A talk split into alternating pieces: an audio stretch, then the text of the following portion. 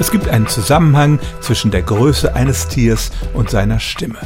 Kleine Tiere piepsen mit hoher Stimme, je größer das Tier ist, umso tiefer seine Stimme. Wenn man also in der Ferne ein Tier rufen hört, kann man sich ungefähr vorstellen, wie groß das Exemplar ist. Aber es gibt Tiere, die nutzen das aus und verstellen ihre Stimme, zum Beispiel um größer zu erscheinen.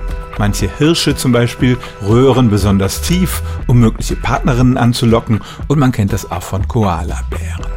Gerade ist eine Studie erschienen, da haben Forscher 164 Säugetierarten untersucht, deren Tonhöhlen mit ihrer Größe verglichen und haben einige gefunden, die solche unehrlichen Signale aussenden, wie sie das genannt haben. Ein interessanter Zusammenhang, diese Form der Kommunikation tauchte vor allem bei Tieren auf, die eine hohe Lernfähigkeit bezüglich ihrer Stimme aufwiesen und die Forscher vermuten, dass diese Täuschungsabsicht vielleicht der Grund dafür war, dass Tiere gelernt haben, ihre Stimme zu verändern, bis hin zum Menschen, der daraus die Sprache entwickelt hat. Also, Tiere können tatsächlich ihre Stimme verstellen und vielleicht stand so eine Lüge am Anfang der Entwicklung unserer Sprache.